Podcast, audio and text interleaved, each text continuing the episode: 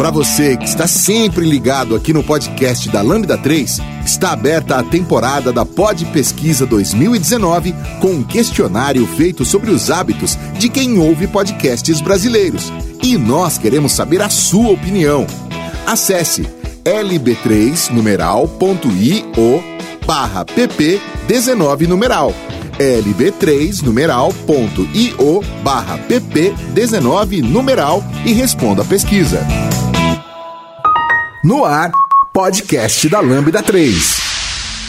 Arthur, conversar com alguém tem ajudado?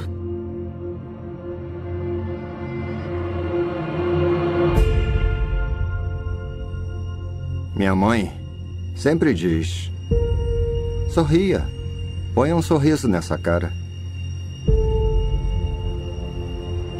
Ela disse que eu tinha um propósito trazer risos e alegria para o mundo. Ah, ah, para!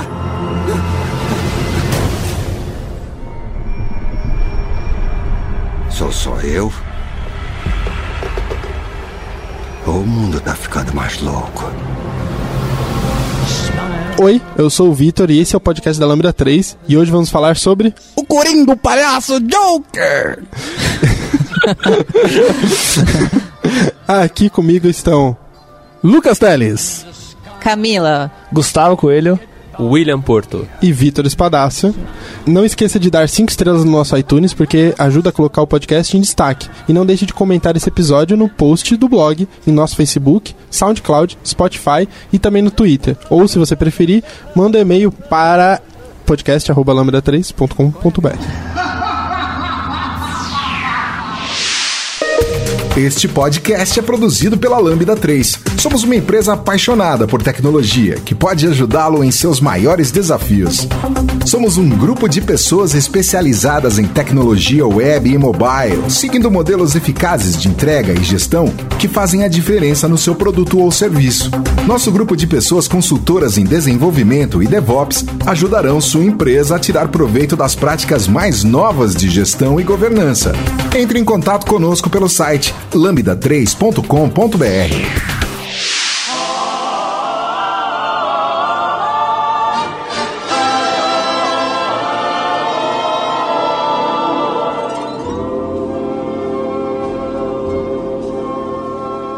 Smile, though your heart is aching. Smile, even though it's breaking.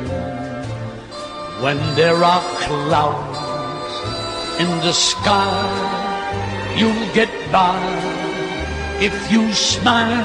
Bom, então a gente vai falar sobre o filme do Coringa. É, fizemos aqui algumas pautas. Vamos começar falando sobre o filme em si, né? O filme do Coringa é um filme lançado agora em 2019, que é um filme que conta a história do. pelo menos uma versão da história do palhaço do crime, que é conhecido como. Palhaço do crime. assim que chamam ele, não é culpa minha. É um dos inimigos do Batman, né? Eu acho que a primeira coisa que ressalta aos olhos, né, quando a gente fala sobre esse filme é o fato de que, por mais que seja um filme baseado em personagens de quadrinhos, a história é extremamente adulta e foca num formato de drama. Então, se você pegar e analisar esse filme, se você não conhecesse nada sobre o personagem original, você nem diria que é baseado numa história em quadrinhos, você nem diria que é baseado num personagem de, de uma mídia desse tipo. Uhum. É, então é interessante isso. O filme está fazendo muita polêmica, né? Mundo afora. Muito dessa polêmica devido à forma como ele passa a visão de você ser o personagem principal ao longo da história. Discordo. E, favor. Eu acho que ele não passa a visão para você. Ele te mostra a vida do Arthur Fleck, certo? Com todos os seus problemas psicológicos e emocionais, mas em nenhum momento ele ressalta isso, ele não te coloca no lugar dele. Ele te mostra o que ele passa, certo? Ele faz com que você crie empatia. Mas ele não chega a te colocar naquele lugar para você falar, não, esse cara tá certo. Você não tem a catarse de quando ele comete as os crimes e quando ele explode em ser que aquilo tá certo. Eu acho que isso varia de pessoa para pessoa. Bem, Porque Assim, o é filme meio- não ressalta. A gente não pode dizer como é que as pessoas uh, vão. Não tem como dizer como as pessoas vão reagir emocionalmente às coisas. Mas o filme não dá essa. e Por ele, é- essa mensagem. Ele é mais neutro. Ele é bem neutro. em- politicamente, emocionalmente, o que é certo e o que é errado. Ele só tá te contando uma história. Quase uma biografia. É, todos os momentos felizes, na verdade, que a gente vê do Coringa é, é uma autovisão dele. Tipo, ele tá se vendo daquele jeito. Não é o. o- o- o- não é a- um reflexo da sociedade falando que aquilo era legal ou que o diretor tá falando que aquilo é bom. E é muito realista, né? O filme.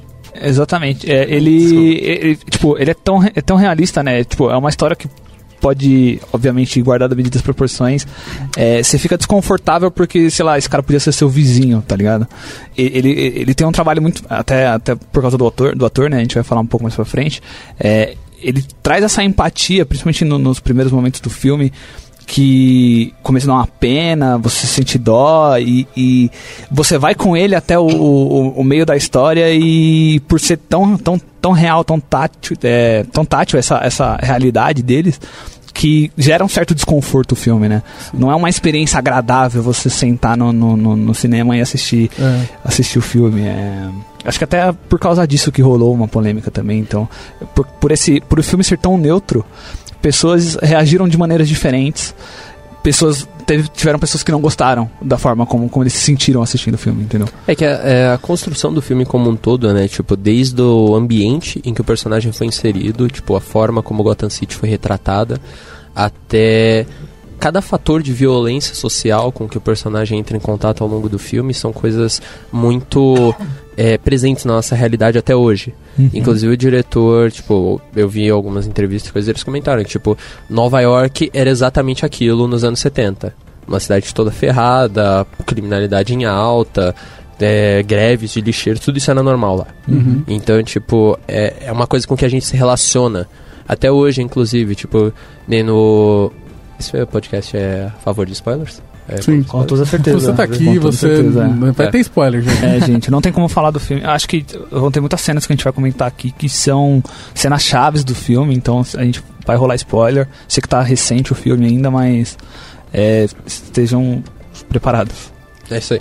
E, por exemplo, no final, aquele momento em que ele começa a falar. Na verdade, tipo, toda, toda a visão que é construída, né? Tipo, da relação entre ri- ricos e pobres dentro desse universo, é a ideia de que.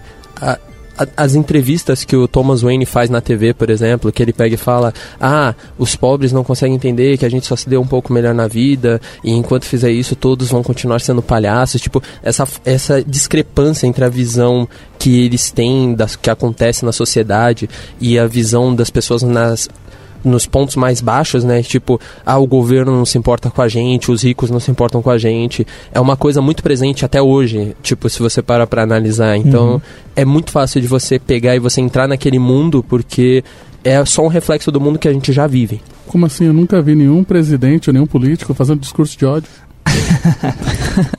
Vamos para os comerciais. Mas assim, é, o filme eu acho que ele, ele, ele pega a galera por causa disso, porque ele é verossímil e verídico. Certo? Você consegue entender que aquilo é algo plausível, é muito plausível, inclusive.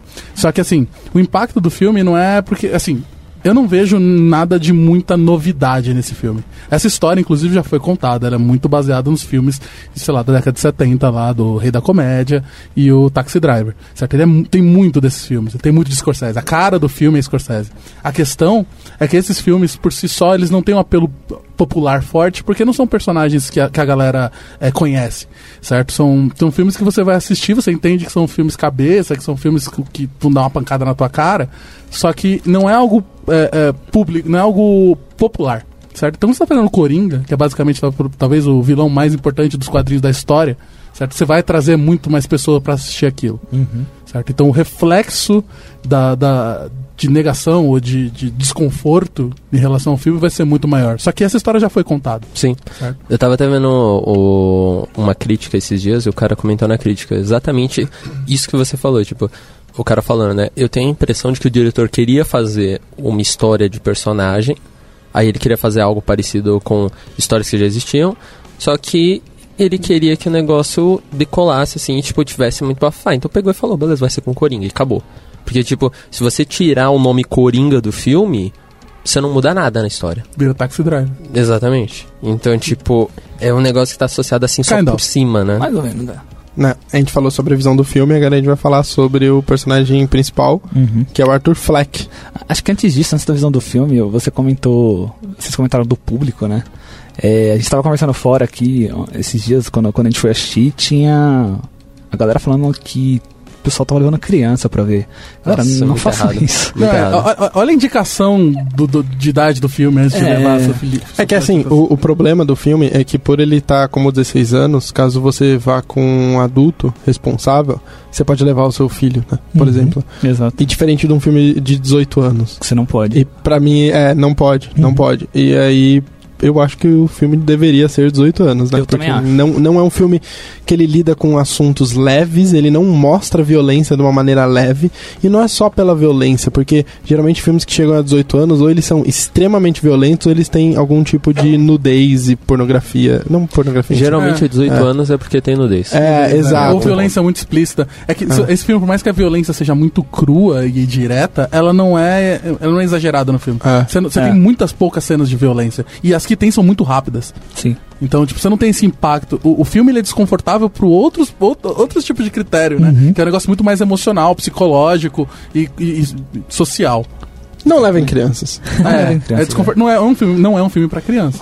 É, se a gente for pensar em Deadpool em relação ao Coringa, Coringa é muito mais pesado. Ah, com então não leve seu filho. É, mas o Deadpool talvez seja mais violento. Mas o, o Deadpool. Mas é que não é uma relação direta. É que, na Exato. verdade, é, é um negócio que eu tava até falando com vocês outro dia, tipo, é que se você comparar, por exemplo, é, pega o Coringa e compara com o Deadpool, vai que a gente levantou Sim. agora.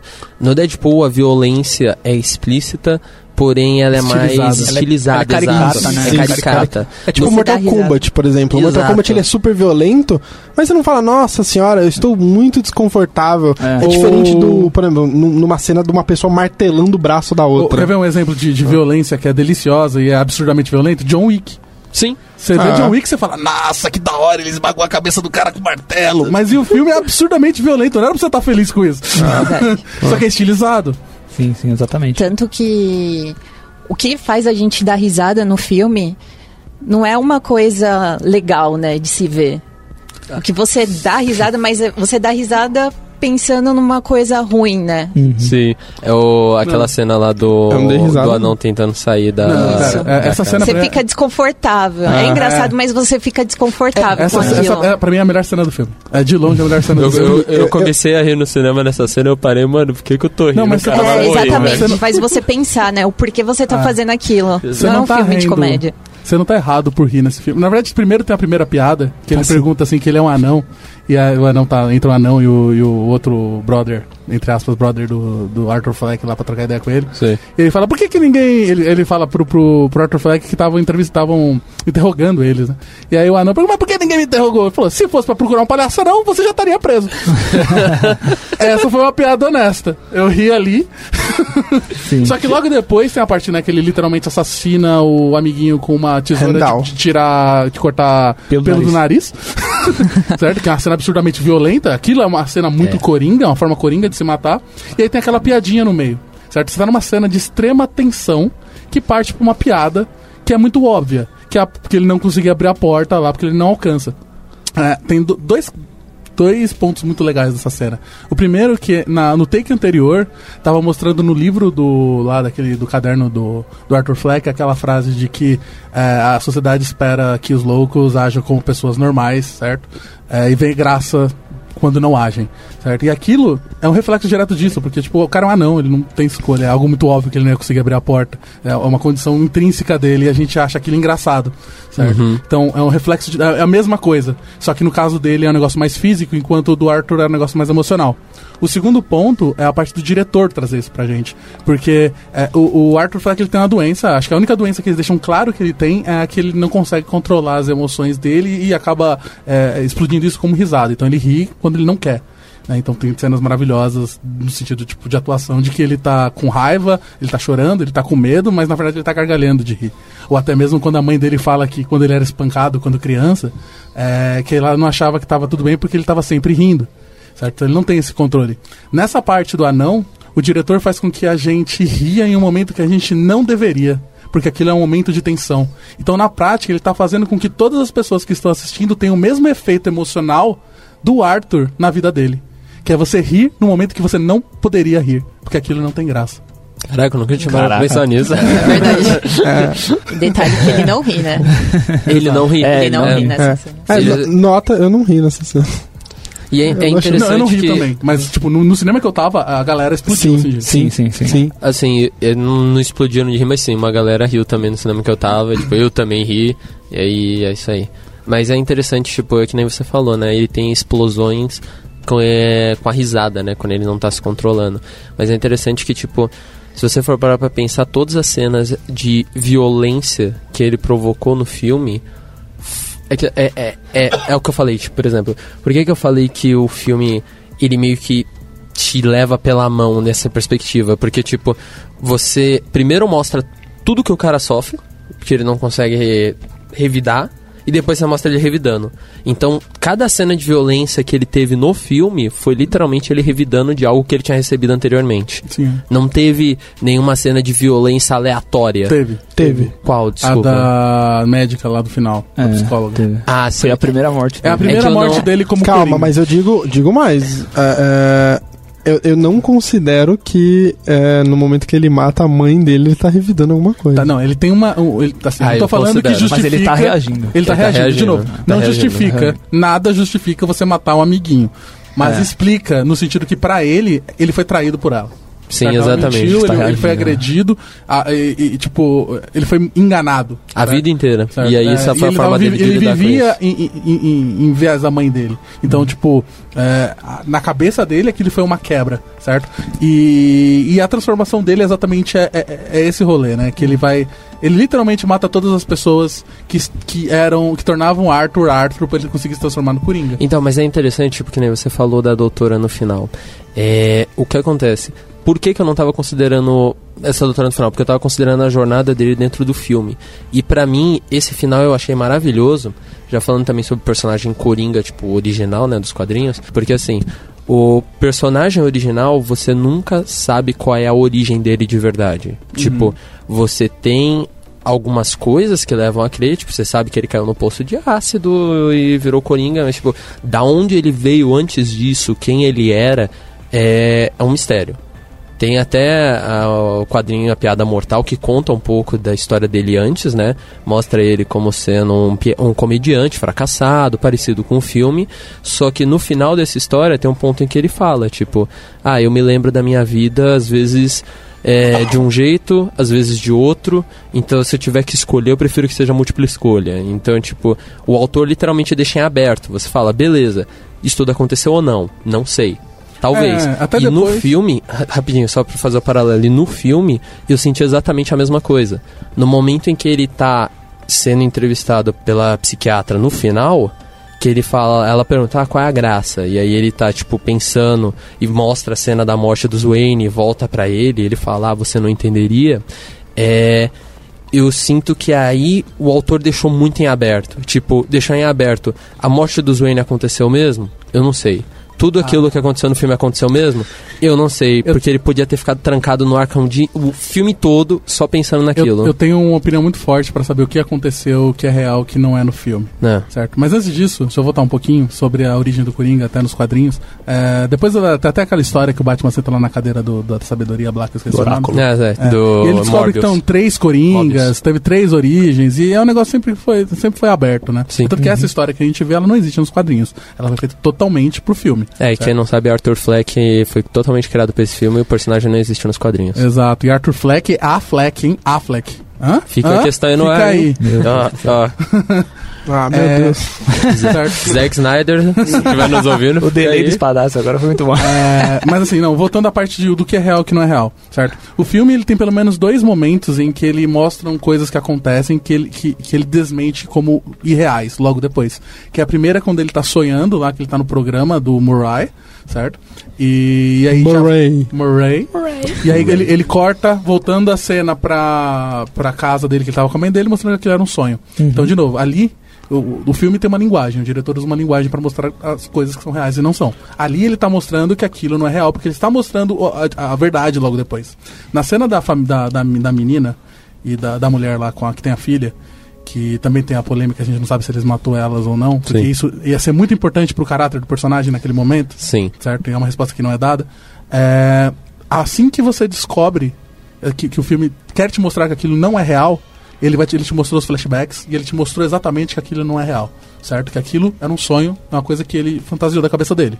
Logo, imagino eu, olhando para a linguagem do diretor para contar a história do filme, que ele demonstrou durante o filme que quando algo não é real, ele mostra que não é real.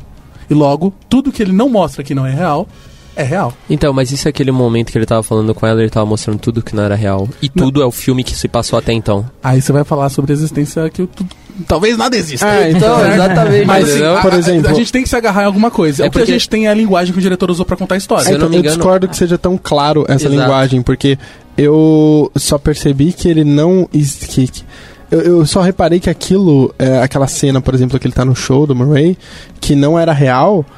Quando eu parei um pouco pra raciocinar um pouco ela, porque voltou a falar, ah, é algum momento que ele foi. Por É isso uma que ele gosta tanto, é, É. é uma lembrança.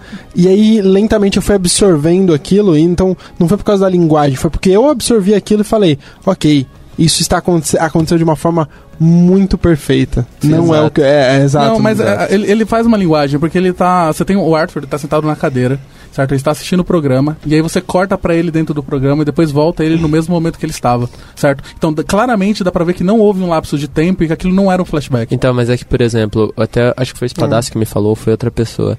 Tem um ponto na história em que o Arthur pega e fala: Ah, eu tive no asilo. É, não é que não é asilo, não é o nome. Mas enfim, ele teve na versão deles do Arkham. Arkham. É, É, é que eles não chamam É, assim, hospital é hospital psiquiátrico. Ah, não. É penitência- Sanatório. Sanatório, Sanatório, psiquiátrico. Enfim, Bah. ele pega e fala: Ah, eu estive lá por um tempo e aí eu saí. Aham. É logo no comecinho quando ele vai conversar com a psiquiatra. Então, e aí o que acontece? No final, tipo, eu, eu pessoalmente eu fiquei na dúvida, tipo, será que ele saiu mesmo? Porque assim, ele claramente não podia ter saído. E aí ele saiu. E tipo, e aí? Será que aquilo realmente aconteceu? Ou será que ele tava, tipo, fantasiando aquilo tudo, sabe? É, eu acho que. Porque assim, sei. por mais que ele, ele tinha vários problemas, ele tava passando por Tratamento, por, por né? tratamento, ele tava tomando remédio. Então é, é plausível que ele tenha saído. Quer ver uma coisa que também parecia não ser plausível? Ele tinha uma mãe que agredia, que, tinha, que deixava com que pessoas agredissem ele. ele. Ela teoricamente perdeu a guarda quando ela foi pro, pro sanatório. E depois ela restituiu a É. guarda dele. E aí aparentemente eu vi que a, a galera falando que nos Estados Unidos é extremamente comum. Então não é real. Isso Hum. acontece, mesmo em casos de agressão, o que é muito triste. Mas é fazer o quê? Entendi. Certo?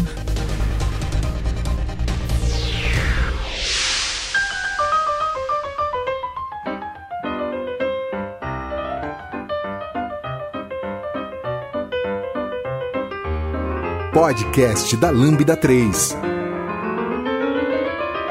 Mas assim, voltando à parte de- do que é real e não é real, é, de novo, é subjetivo. Pode ficar muito a, a critério de quem tá assistindo, mas eu prefiro me amarrar ao que eu tenho. A informação que eu tenho é a linguagem do diretor. Se o filme mostra em algum momento que aquilo não é real, ou que aquilo tem indícios de não ser real, eu vou acreditar que não é. Ou talvez não seja. Se ele não deu esses indícios, eu vou falar, beleza, eu vou acreditar que isso acontece. Tanto que nas duas cenas que a gente tem do hospital, né, da onde ele fica, é, a primeira cena você vê a Arkham destruída, né, onde ele tá, ele tá conversando ali com a psicóloga. É uma cena feia, né? É um lugar feio. Só que quando ele tá no final, ele tá numa cena bonita, tudo branquinho. Uhum. O, Muito belo, é muito né? belo. Então, dá a sensação, será que foi real ou não? É. O que, que é a Exato. realidade aqui? E e eu achei legal que, tipo, que é, eu não sei se foi de propósito da parte do diretor, mas isso de novo conversa direto com os quadrinhos. Que, por exemplo, nessa história da piada mortal que eu falei, até hoje tem uma discussão ferrada sobre se o Batman no final dessa história matou ou não o Coringa. Ele tava dando risada. Exato, porque a forma como a cena toda foi construída dá a entender que sim. Só que nunca foi mostrado se aconteceu ou não. Então, tipo, eu achei legal que fez um paralelo direto com o cerne do personagem, que é exatamente essa incerteza do tipo, e aí, o que acontece o que não é? O que é Mas e isso, que isso, é? isso mesmo no decorrer da história, da trama, né? Porque você. Isso fica, ficam pontas abertas em toda a. toda a questão dele com, com a mãe dele, a questão dele com o Thomas Wayne, tudo isso fica aberto. É, nada é fechado, é tudo pra gente pensar e, e- e teorizar. Mesmo que não tenha acontecido, mesmo que tenha acontecido tudo. Eu acho que ele, o, o, o filme respeitou muito isso que você acabou de falar com relação ao personagem. Eles fizeram de propósito, tá, ligado? Quando, quando começou a trama do, do, do dele ser irmão do Bruce lá, você. É, dá uma puta, não precisava. Eu pensei, eu pensei exatamente isso. né? Eu pensei, Mano, putz, não precisa, mas se for bem explorado pode ficar legal. É, mas eu falei, hum, Será que eles vão acertar nisso? Aí eles trocam, eles revertem a, trama depois, você fala, hum. Mas aí depois tem a fotinha, você fala, eita. mas pode, será que a mãe que escreveu é, na foto? Exato. É, então, então- fica. Esse, o, o filme ele faz isso de maneira proposital e muito bem feito, assim, na minha opinião. Sim, é. Claro, é, e eu concordo com você. Eu acho que eles respeitaram muito essa questão do Sim, personagem. é. Eu só não acho que tipo, o filme inteiro se passou enquanto ele tá no sanatório, porque é basicamente falar que nenhuma, nada da história aconteceu. Hum. É tipo você terminar o. Mario 2 e descobrir que a galera que era só um sonho, sabe? Pra mim, enfraqueceria, Enfraqueceria o tudo filme também. de uma forma boçal, sabe? É, mas uma coisa interessante, uma curiosidade sobre essa cena final que ele tá no sanatório, que ele tá rindo, né? Que até que ele fala que você não vai entender a piada. É, o diretor falou que aquele é o único momento em que o Arthur está rindo de verdade do filme. Ah, é. Que ele está rindo porque ele achou graça de algo. E acontece a primeira morte, né?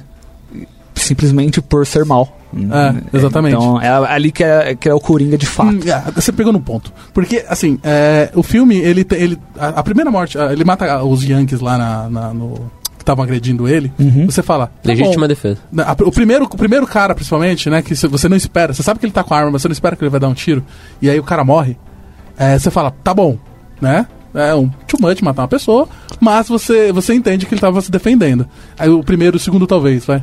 É, é o terceiro que já estava fugindo, é, É. literalmente sadismo ali, ele só Sim, matou sim. o cara porque sim, certo? Mas mesmo assim, vamos dizer que ele tava na adrenalina, ele tá fazendo uma resposta à agressão. Uhum, Mas aquele cara deu motivo também, né? Então ele começou a agredir ele, então Sim. teoricamente na É- cabeça do Arthur tinha um, um motivo- justificativo. uma justificativa. Certo? É, Logo depois tem o cara lá com o amigo dele que só lascou ele o tempo todo do trabalho, deu arma pra Deu ele, arma. lascou ele o tempo todo. E aí você vai falar, beleza, né? Esse cara aí, teoricamente, entre muitas aspas, eu vou colocar aqui, mereceu também na cabeça dele. É. Bota aspa aí. na cabeça do ar, na cabeça louca, do psicopata, ele mereceu. Um certo? grande. É tanto- o, o, o, o- isso daí que você tá falando, o, tem um problema que tem muita gente que, tipo. Caramba, que da hora! E aí, tipo. É. Cara, mas isso acontece com vários filmes. A questão é que esse filme é realista. Mas vira e mexe quando o nego. Mano, nego bate palma pra galera do. do La Casa de Papel, que são basicamente uma galera que sequestra e mata gente. E o pessoal fala, ah, isso aí mesmo, tá legal. Não, não é, gente. né? É, mas assim, continuando a, a- a história do, do Arthur, é tanto que ele não mata o anão. Porque ele falou, cara, você foi gente boa comigo o tempo todo, não tem por que fazer mal pra você. Então até ali. é, é, por mais que o, seu- você sabe que ele é um personagem caótico, mas você ainda não tem certeza se ele é mal, certo? Você sabe que ele tá fazendo coisas ruins, só que ele não deu indício de falar, estou fazendo maldade por ser mal, certo? É, e aí, por isso que eu falo que a cena que ele descobre que a, que a namorada, é, a- entre aspas, namorada e a criança lá nunca estiveram com ele, se ele matou eles ou não, seria um indício. Porque ele não teria motivo, eles nunca fizeram mal pra ele. Sim. Certo? Se ele tivesse matado eles, deixasse de alguma forma clara isso, a gente saberia que ele é um personagem ruim, certo? Ele passou da ideia de estar apenas se defendendo da forma louca e ele começou a fazer maldades, certo? O próprio Murray, quando ele vai pra lá pro, pra entrevista, acho que ah, ficou bem claro que a ideia dele era se matar no programa. Só que de tanto escárnio que ele tomou dele, ele falou, foda-se, ele deu um tiro no cara, o cara, teoricamente, levou ele pra ser escrotizado em rede pública. Mas eu acho que eles fizeram isso de propósito também. Eles não mostraram, porque eles queriam deixar essa, essa, essa certeza pra esse final, entendeu? Porque senão, se ele já matasse a mulher e, e- e os, e os filhos ali, a gente já fala, puta, despirocou, ficou louco. Mas a gente vai com a dúvida ainda, entendeu? Se ele vai se matar, se ele vai. Então eu acho que eles, eles deixem aberto, de propósito, de novo, eh, se ele matou ou não a, a, a mulher e a, e a criança, e eles levam essa dúvida para próximo, pro próximo ato, entendeu? Então, Só que é uma dúvida que ela nunca é respondida e acho que ela, diferente de outras que é, são, são coisas que a gente pode deixar em aberto pra saber o que aconteceu ou não aconteceu, ela definiria muito do caráter do personagem. Sim, sim, concordo Isso seria importante. Ainda mais quando você tá falando de um personagem que é um personagem principal, que a gente cria empatia e é um vilão, certo? Então, é, ter esse cara como vilão no final, e é uma coisa que eu acho que faltou no filme, que é em nenhum momento, mesmo quando ele vira o Coringa no final, eu consegui sentir ele com o terror do Coringa, sabe? Do tipo, esse cara, ele é totalmente. é, Cachorro louco. ele é cachorro louco. Reativo, e- né? E, e, assim, eu tenho medo dele. Eu não sei o que ele pode fazer. E ele pode fazer mal de formas absurdas com qualquer pessoa. Em nenhum momento do filme eu senti isso. Teve um momento no filme que eu senti isso, que foi na hora em que ele saiu pro. Pra, en- pra entrevista, né? Que ele pega, entra no elevador e vira e a câmera foca no rosto dele e fecha a porta.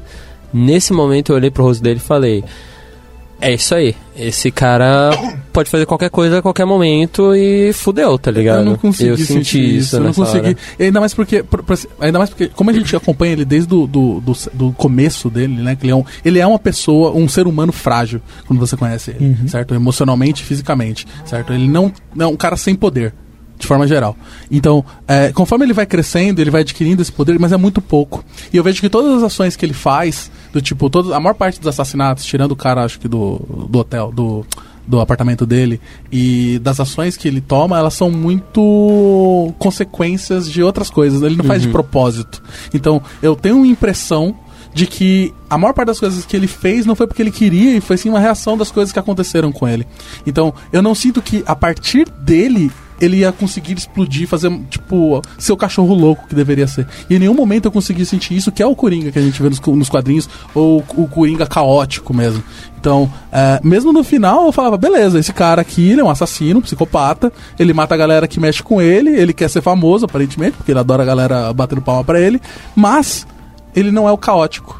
Certo? É, tem- Eu- mas- eu- ele não é um personagem que faz eu temer pelas pessoas em volta dele, só porque as pessoas estão lá, que nem é o Coringa. Eu, tenho, eu vou temer pelas pessoas que fizeram alguma coisa que ele não gostou. Não, mas eu- aí eu, eu acho, eu concordo com você que isso, isso exatamente aconteceu, mas eu acho que é porque ele ainda não era o Coringa.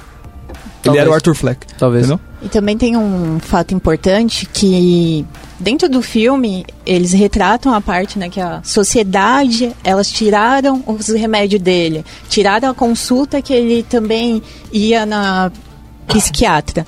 Então isso também reflete isso, né? Porque ele não tinha mais aquilo que poderia de alguma forma ajudar ele não ter esses surtos, né? Não desenvolver é, a personalidade do Coringa nele, né? Isso. Então acho que isso também fez com que ele fizesse isso com a sociedade, que seja com as pessoas que ele, que ele matou. Entendi. Eu- eu- eu que- Você entendeu? Porque tanto que no final, a última cena é ele sendo Coringa, ele mata a mulher simplesmente por matar. Sim, certo. Sim. S- Mas nessa cena, eu não. É, talvez seja talvez a, a tática, porque nesse momento eu não achei. eu não- de verdade, eu não achei que ele ia matar a mulher. Eu também não. Porque eu não tinha medo dele como um assassino que ia matar qualquer pessoa porque sim, certo? Então, o, minha maior crítica do filme é que talvez o filme inteiro falte Coringa.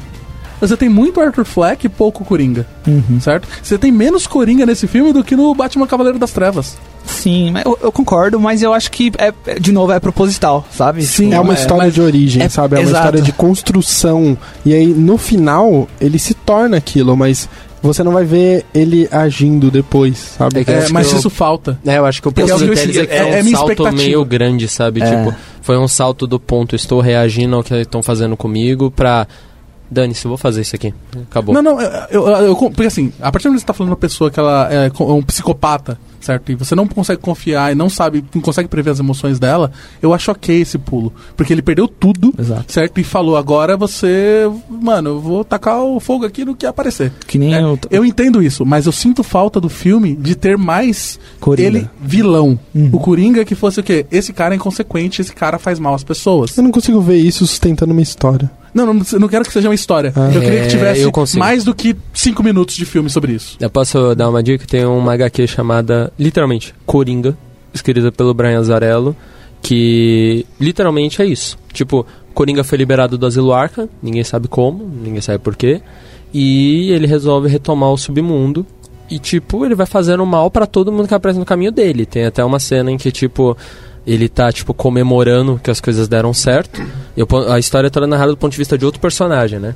E aí chega um ponto que o personagem fala: ah, estávamos comemorando quando ele levou a gente pra uma casa. E, tipo, ele invade a casa, tem um casal de idosos dormindo. E aí ele pega, tira uma lâmina e o cara: Ei, mas o que eles fizeram pra você? Quem liga? E, tipo, na cena seguinte tá ele, tipo, deitado com o corpo dos caras, trucidado na cama, tá ligado? Porque sim. Mas não parece Então, ser uma tipo- história, digamos assim, apetitosa pra ser é, consumida, sabe? Ela parece uma história até underground. É. Não, não é uma coisa comum. Acho que o ponto principal aqui. Justo, eu não mas a história falando- se sustenta. É. O fato é que eu não quero uma história inteira sobre isso, certo? Eu achei maravilhoso ver a construção do, do Arthur pro Coringa. Só que o que eu queria fosse mais, um pouco mais. Eu não tô falando que é pra ter 40 minutos, mas um pouco mais de Coringa. Porque o tempo de Coringa em tela é muito pouco. Certo? É o final, Se você né? for pegar a cena que ele tá descendo as escadas e ali, mesmo assim, quando ele vai matar de novo, quando ele vai, ele causa lá o mal aos, aos policiais lá que se fode. Mas é. ele não faz de propósito. Certo? Ele tá fugindo, aí ele esbarra com o cara e arranja treta, ele aproveita daquilo de novo, não foi algo que ele quis fazer, porque ele era ruim ou porque ele pensou nisso. É simplesmente porque aconteceu. Então eu tenho essa impressão de que tudo é reativo. Então ele é um personagem que. Ele, ele não tem mérito pela maldade dele, dele na maior parte do tempo, certo? Tirando os dois casos de assassinato que ele faz. Mas é, ele- em geral eu não, eu não senti isso dele. Então, eu acho que isso é uma coisa negativa e que não faz, faz o filme ser pior, não. Mas é uma expectativa que eu teria de ver um filme de um vilão, certo? Que é a consagração dele como vilão. Ao invés de ter um final Scooby-Doo dele correndo de um lado pro outro do, do- de médico no, no asilo. Assim, claramente, cla- assim isso, é, isso é verdade. Se tivesse terminado depois que ele é levantado do carro, se tivesse terminado ali, pra mim seria perfeito. Esse Não, é- final não, é- porque eu acho que a cena dele matando, Matando a mulher acho sem importante, motivo é, acho é, importante. aquele é o primeiro assassinato dele como Coringa. Mas é, é, você mesmo falou, é pouco. É pouco, é, É pouco. pouco, é Mas pouco, é melhor que nada. É um pouco melhor Eu que nada. que poderia É- ter um pouquinho a mais. É aquilo que minutinhos consagra ele como vilão no final. É, o, é a gota que vai falar, beleza, esse cara aqui, ele, Ele é não o é, só um cara que reage às coisas que acontecem com ele. Ele fa- reage, ele faz maldade porque não tem por que não fazer. E também, se tivesse terminado é, nessa cena que as pessoas levantam ele, assim, na minha visão, ia tornar ele como anti-herói. Concordo. Sim, Então sim. ele não é, ele é um vilão. Pra mim, acho que tinha que ter realmente aquela cena, sendo real ou não. Sim, É é. que ele é, é, ia ser aquele negócio, né? Tipo. E a- até passar uma mensagem bem bosta, né? Tipo, ah, você fez tudo isso e agora você é ovacionado É. e essa é a vida. E foi essa, cena, Exatamente. foi essa cena que foi um dos pilares da, da polêmica que teve com relação à Uhum. mensagem que o filme quis passar, entendeu? Sim. E, e acho que esse é o ponto, porque se você tivesse mais cenas dele vilão Coringa, certo? É, é que eu queria. Porque assim, a gente tem empatia por ele.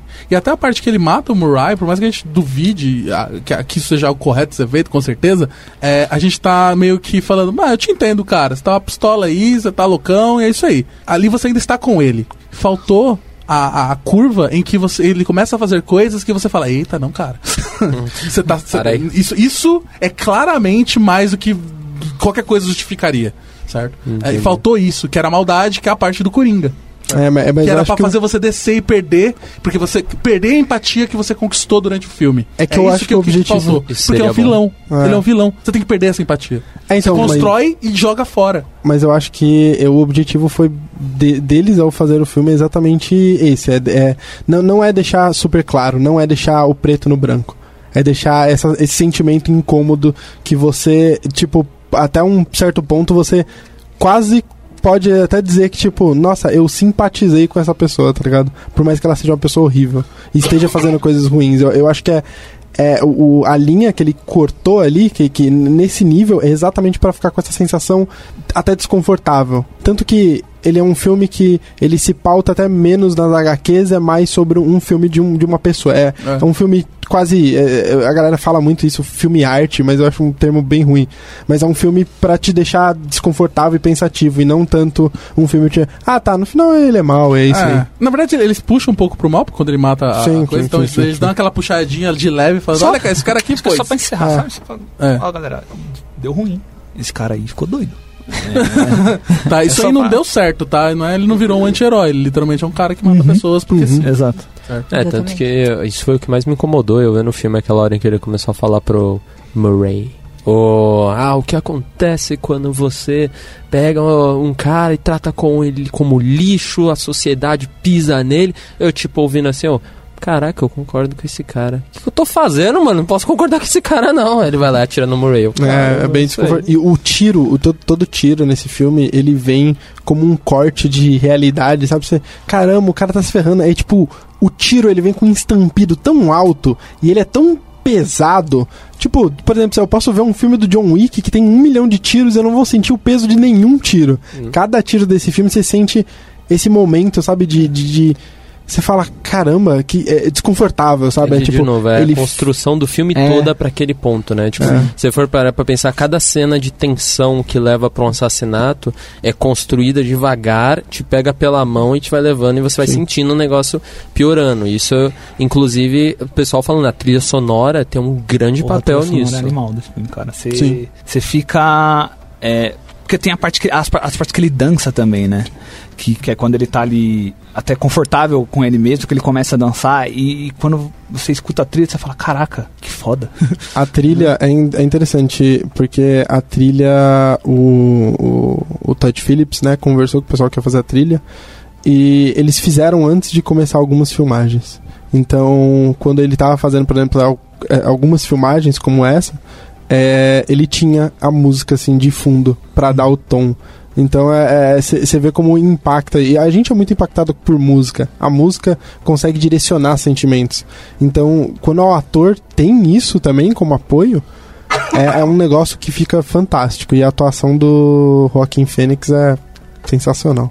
É, é, de- parece que toda vez que o Arthur tá dançando, é, no começo já tem que ele dança com a mãe Uhum, dele e tal, começa, ele tá né? se, se sentindo um pouco mais liberto, certo? Então ele é um personagem muito ligado à música, certo? Então até aquela cena bizarra que assim que ele mata as pessoas, a primeira coisa que ele faz é começar a dançar. Ele vai no banheiro, né? É. E começa a dançar. A, a- a cena inicial, é, a primeira vez que eles estavam fazendo, eles iam fazer tipo ele meio nervoso assim.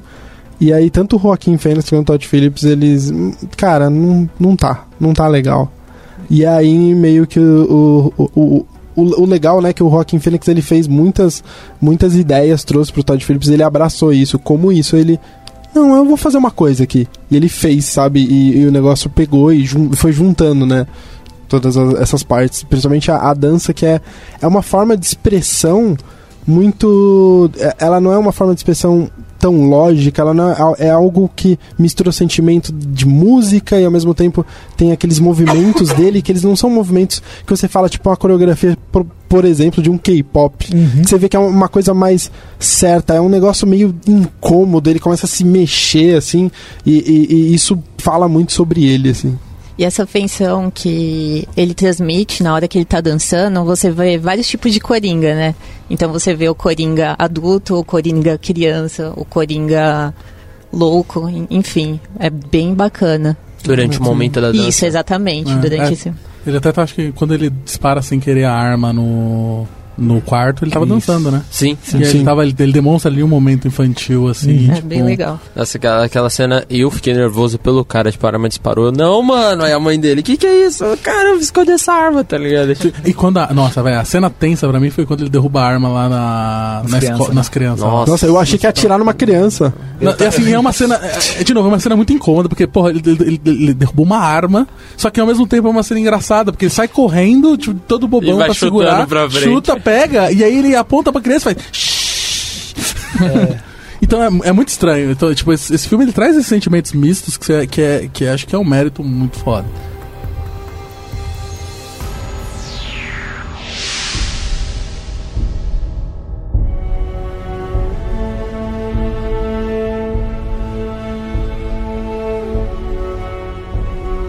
Já deu as 5 estrelas no iTunes pro podcast da Lambda 3? Vai lá!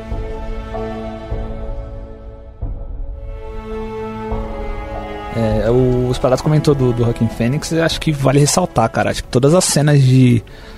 O filme é dele, né? É, acho que tem, sei lá, 90% de, de tempo de tela. As cenas das risadas, cara, ele consegue passar exatamente o que o Coringa, o que o Arthur tá sentindo ali, que é um desconforto chorando, é uma risada chorando, uma risada desconfortável, uma risada que dói. Isso é, isso é 100% mérito do ator ali, entendeu? É, eu acho que todo, to- todas as situações, a, a parte do, do stand-up, primeira vez que ele sobe no stand-up, é uma, é uma- é uma cena que você fala, mano, para, velho, sabe? Ele, no momento em que. Eu, eu falei pra uns caras, né? Foi a primeira vez na minha vida que no cinema tava numa cena que eu literalmente falei. Mano, acho que eu vou ao banheiro, porque eu não quero ver essa cena não, sabe? Tipo, eu, ta- eu tava muito incomodado, porque eu sabia que ia dar ruim e eu não queria ver acontecer. E eu fiquei, tipo, não, vai, eu paguei pra ver isso aqui, vamos ver, vai. Tipo, foi, foi engraçado, eu nunca senti isso antes. Uma sensação muito estranha. Sim. E é, é um ponto interessante é que ele só ri sem, sem controle quando ele tá. É um escape para outras emoções, né? Quando ele tá com des- desconfortável, ele tá com medo ou qualquer coisa do tipo. É, e quando ele sobe lá, pra, vai pro palco como Rai, aí no momento ele ri. Que naquele momento ele tá totalmente confortável. Como se ele já tivesse aceito, né, o que ele ia fazer e quem sim, ele era. sim.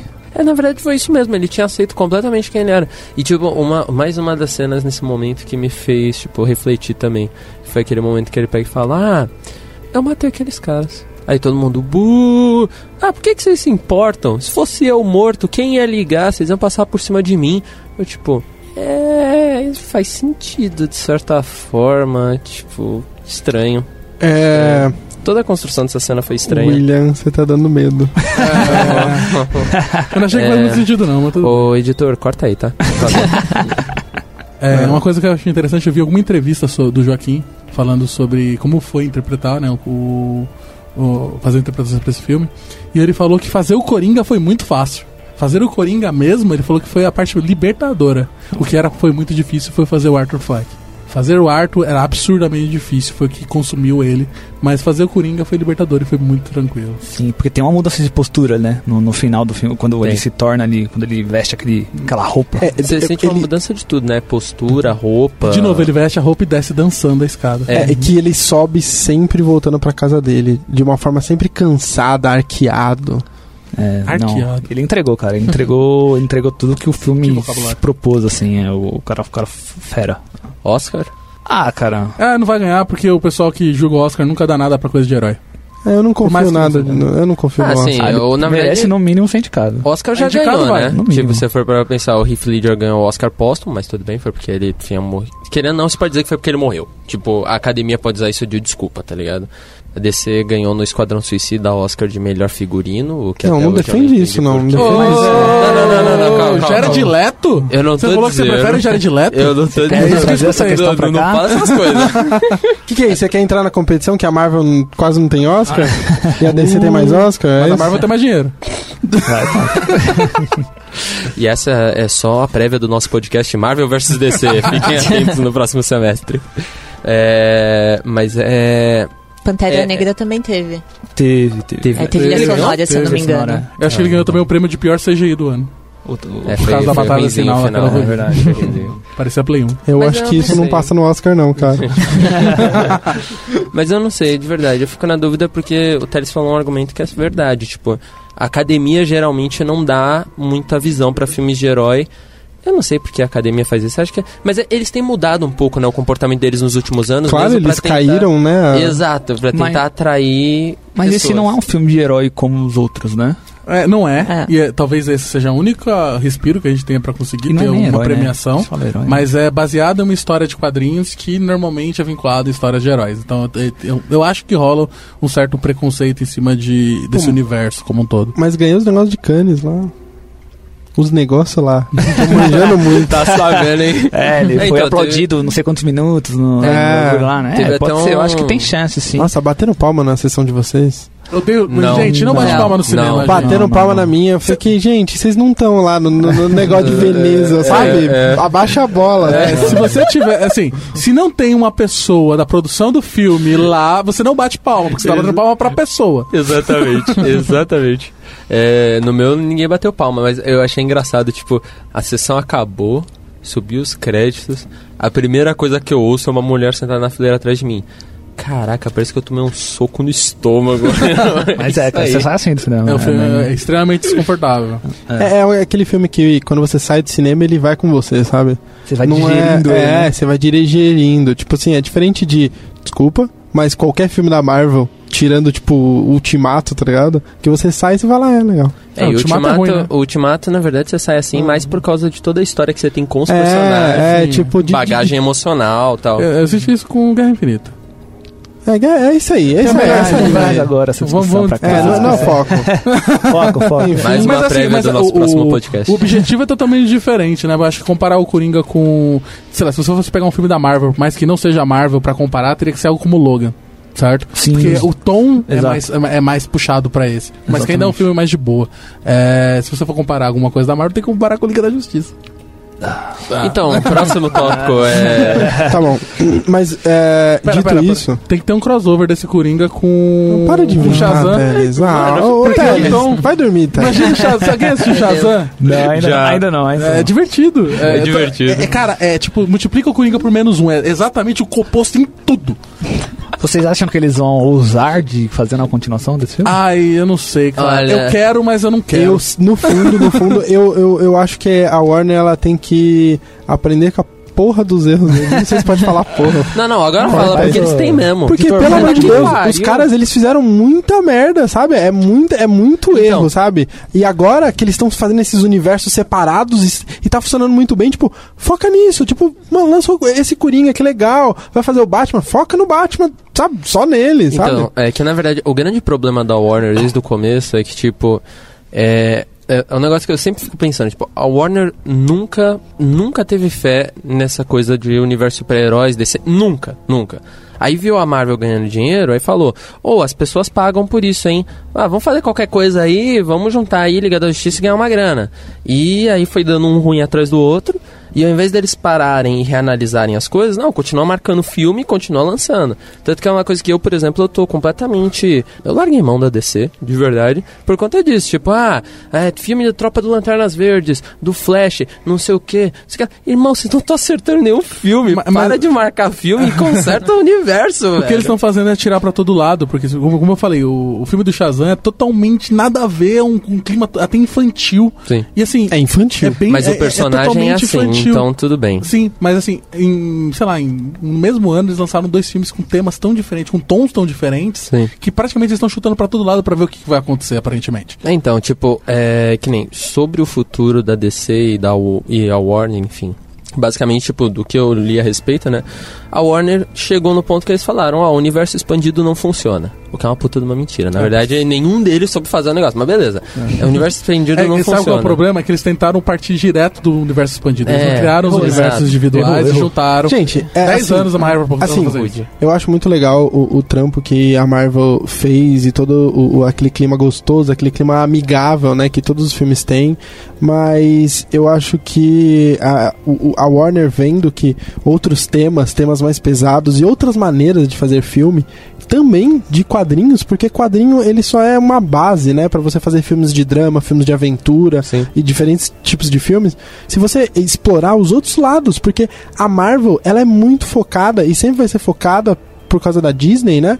Com coisas muito amigáveis, público bem grande. E eu sei que é bonito e é até é, tentador você ver os números da Marvel, né? Porque você vê aquela quantidade de pessoas, aquele. é, Só que se você fizer coisas boas, por exemplo, esse Coringa, eles gastaram nada, sabe? Sim, pela sim. quantidade de. pela quantia de dinheiro que eles estão ganhando. Então, é, Mas, é, é- que na verdade... Esse é o meu medo.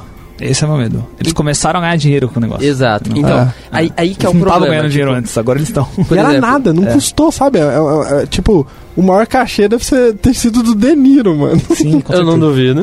Com certeza. É, mas que nem você perguntou se, voltando só nesse ponto, você perguntou se teria uma continuação. Eu tenho medo de ter uma continuação, porque assim, o estúdio. Mano, os acionistas eles não estão nem aí pra fazer um negócio com qualidade, eles só estão carando de dinheiro. O- Não é que os acionistas da Disney não sejam a mesma coisa. Só que lá eles pelo menos relacionaram qualidade igual dinheiro. Aqui na, na Warner parece que não. Tipo, quantidades, não sei, personagem, não sei. Igual dinheiro. Então os caras largam a mão e ficam lançando coisa. Uhum. Eu espero que não tenha uma continuação do Coringa. Nem um crossover com o Batman? Do Robert Pattinson? Isso eu adoraria ver. De verdade, Isso um crossover com Batman. jamais. Mas É, não com o jamais Robert. Pattinson. Eu gostaria de ver com um Batman desse universo. Então, tipo, não um cara. Ah, treinado por ninjas, é, com. Enfim, não. Tipo, um cara. Pode se vestir de morcego também, por que não? Todo mundo é maluco. Não. É, mas assim, Tem que encerrar essa, essa, essa história ali naquele final É. Scooby-Doo mesmo. eu, eu, eu até gostaria de ver. Eu gostaria mas, assim, também, se é uma coisa que eu encerrar aí, gostaria. por mim tudo bem. Mas o É. risco de. de, de- sabe ruim. quando você, você vai investir, tem muito risco? Eu não quero correr esse risco. Eu, não, eu espero que eles não, não, não Tipo, queiram correr esse risco também. Eu- você pode ganhar muito ou perder muito. é Exato, questão. é. Mas Sim. assim, é, eu acho que a gente não vai ter uma continuação com este. com este Coringa, porque o Joaquim não ia topar fazer, eu acho. Acho que Porque ele, do Também jeito acho que, que ele é não. um tipo de ator que não, não ia topar esse tipo de rolê. O que parece que a ideia que eles querem fazer é que eles iam ter um outro Coringa inspirado nesse. Que seria um cara mais pirado, mais caótico, que se inspirou nas ideias desse Coringa e aí ele seria o vilão do Batman. Sim. Faz mais sentido. Faz Isso sentido. no Seria filme do Batman. ator, isso. no filme do Batman. Gente, Faria para de sentido. conectar as coisas, faz sua história sozinho. Mas assim, Não, mas não É, tem problema eu- conectar. Eu queria até botar um negócio que o Espadazzo falou, que eu acho que o problema da DC não foi nem. O, não é- o tom é um problema porque eles não sabiam o tom. Eles estavam optando é, por um tom. Se você pegar. Nem o tom, nem o CGI, nem o figurino. Nem o enredo. Não, não, o figurino é bom. Figurino é bom. Não, mas se você pega, tipo, o Homem de Aço, ele já tem um tom mais, mais dark. Se você pega o, dark, o, o Batman vs Superman, ele tem um tom mais dark. E aí eles falaram. Ah, esse negócio de universo compartilhado não tá dando certo. Então deve ser por causa do tom. Aí eles mudaram o tom do Esquadrão Suicida e ficou aquilo que a gente viu. Não, não, E não. era o Esquadrão Suicida não fez... Porque ele começou sendo um filme dark. Se você pega o primeiro trailer do Esquadrão Suicida, ele parece ser absurdamente dark.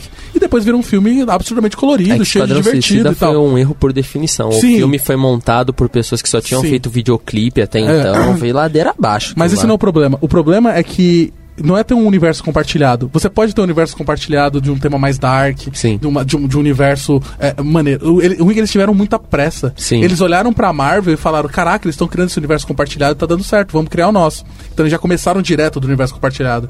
Eles não criaram as bases. Tipo, se tivesse um filme do Batman, um filme do Coringa, um filme do Superman, e do da Mara- Mulher Maravilha, e fosse um universo que fosse conciso e depois juntasse, daria certo. Então, é que agora, atualmente, pelas notícias que eu vi, né, a Warner não quer mais apostar nessa de universo compartilhado. Porque dá trabalho, né? Então, sim.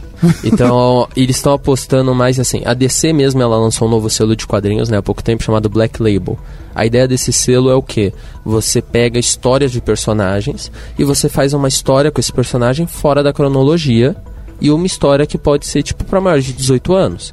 Então, surgem umas coisas aí que são interessantes, tipo histórias do Batman de detetive, que são muito mais pesadas. É, tem uma história ali que eu tava, comecei a ler, que tipo, a Arlequina sendo uma psiquiatra, tentando prender o Coringa, ajudando né, o departamento de Gotham a prender o Coringa, por conta dele ter matado uma amiga dela. Então, tipo, se cria assim uma coisa um pouco mais palpável. Então, eles querem fazer. O plano da Warner é fazer isso com todos os personagens. Então, tipo, chega de um universo expandido, voltar a focar em filmes isolados. Mas uma coisa que o Teles falou que eu concordo, tipo, você consegue criar um universo maior através de filmes pequenos e mesmo com esse tema mais dark.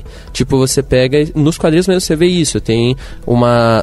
A, a história do Coringa que eu falei começou como uma história isolada do Coringa, que apareceu o Batman em tipo. Quatro páginas do negócio. E aí isso gerou uma continuação em que é a história do Batman. E aí isso gerou uma continuação em que começou a aparecer mais personagens. Tipo, você começa a expandir assim devagar. É possível de ser feito. Só que a Warner largou a mão pra essas coisas, sabe? Podcast da Lambda 3. Eu pensava que a minha vida era uma tragédia.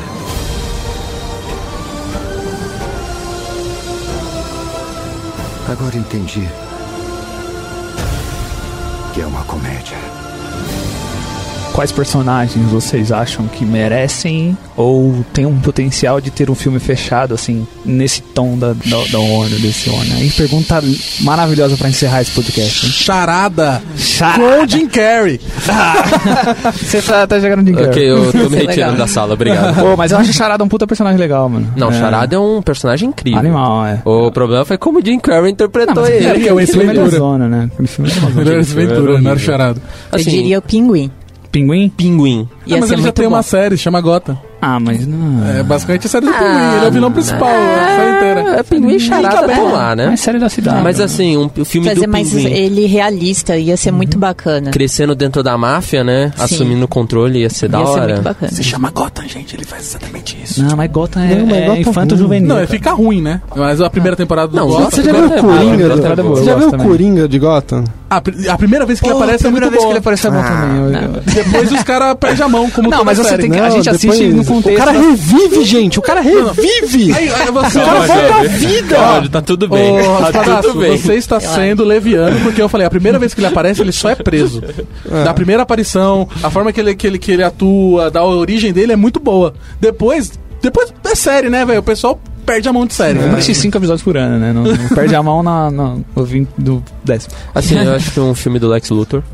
Ah, Ah, quer seja Lex Lex Lex Luthor, Luthor é um eu cara rico, eu não- chato, cara. Eu não, Não, não é. Ele quer comprar. Faz ele uma quer dominar do o Trump, mundo mano. comprando. comprando terra, velho. Mano, mano, primeiro, esquece esse filme. Eu vou começar por aí.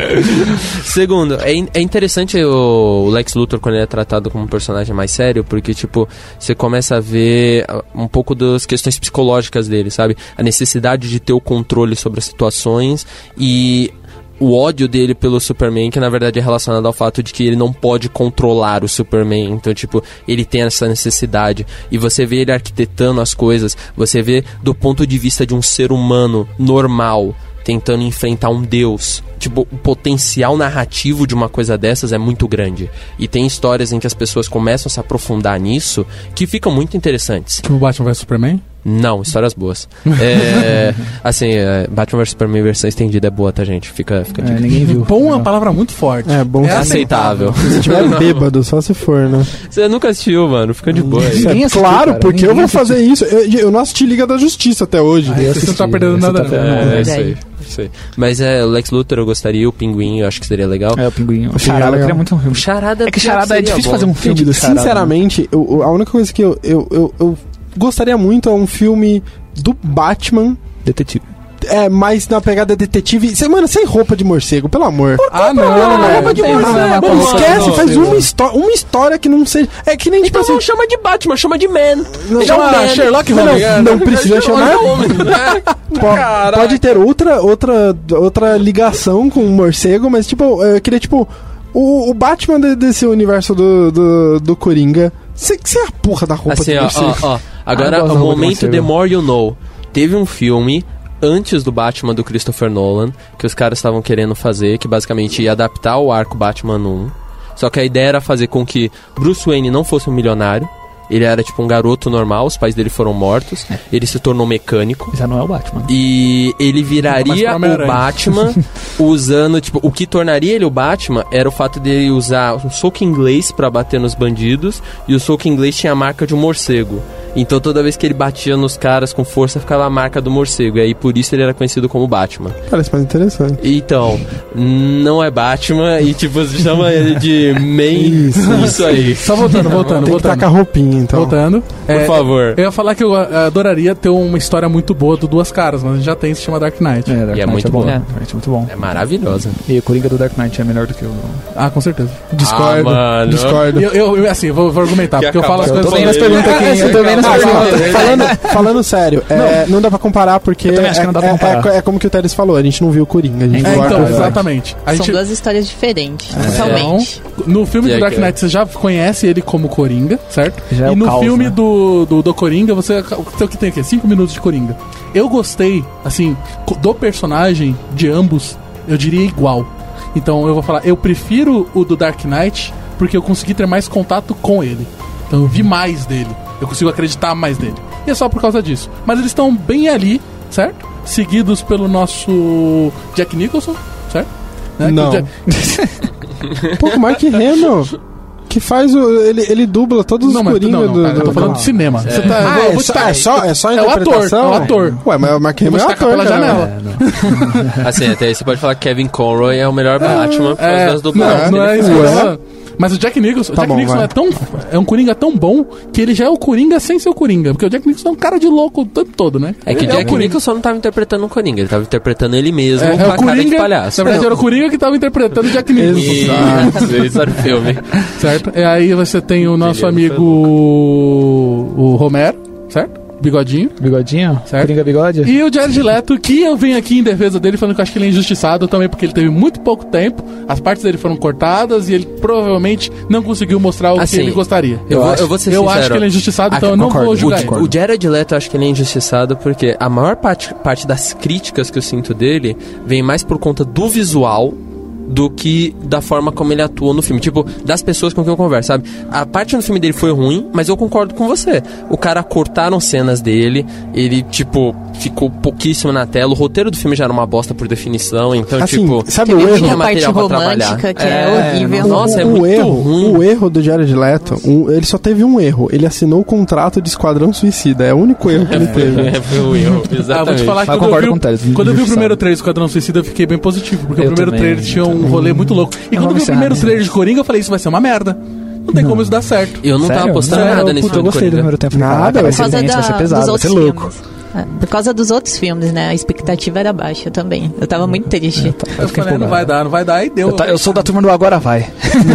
Agora vai. Eu vi o trailer Eu e pra mim foi agora muito bom. vai. É, eu gostei. É, o grande problema é que a- é, a- na sombra né, do Coringa, o último filme de vilão que eu vi foi Venom. Ah, mas é qualquer coisa também, velho. Cara, É. Venom é muito É, ruim. o filme do Charada com Jim Carrey vai ser bom. Certo. Venom é muito ruim, mas eu gosto. Ah, não vamos encerrar assim, não. Guilty Pleasure. Não, mas é guilty pleasure. É tipo, É, eu sei que é uma merda, eu não, eu não tem nada de bom, A mas gente eu não falou de uma Não, coisa. os efeitos são bons. De coisa. Não são não, velho. Do. De. Vocês acham que é polêmica a mensagem do filme? Cara, é tão polêmica quanto você jogar GTA e atropelar gente na rua. Eu não acho que a mensagem que o filme passa vai fazer com que pessoas achem que aquilo seja certo e vão começar a fazer maldade porque sim. Talvez É. seja a última gota d'água em pessoas que já estão no seu limite ali. Mas como eu falei, se não for o filme do Coringa, vai ser o GTA.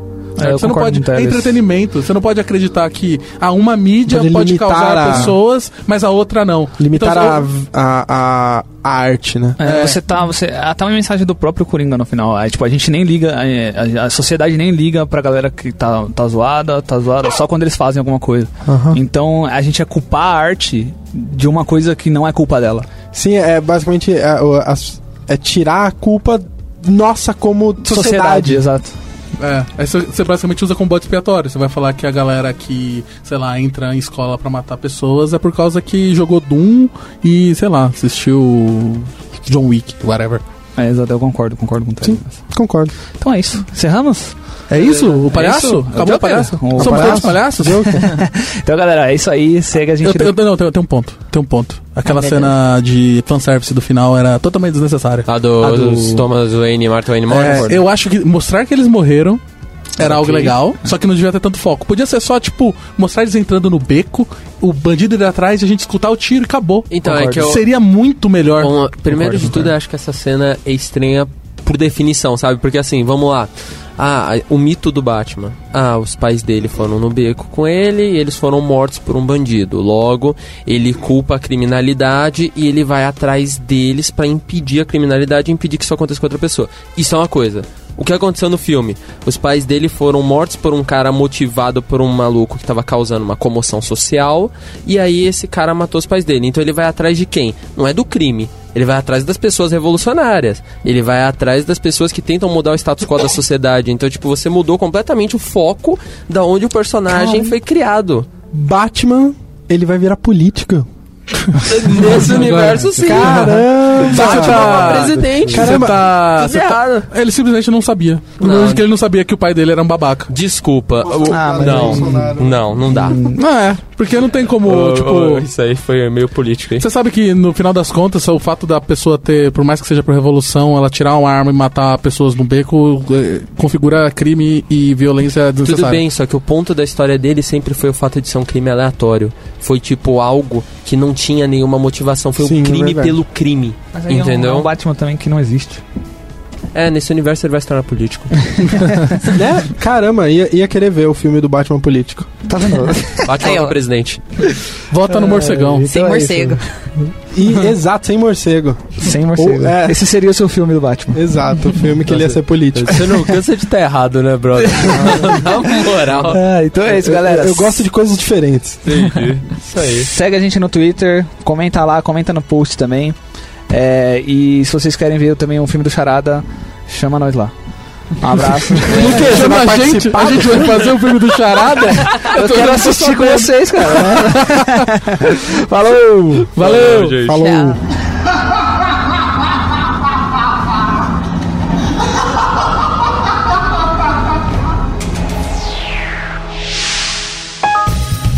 Você ouviu mais um episódio do podcast da Lambda 3.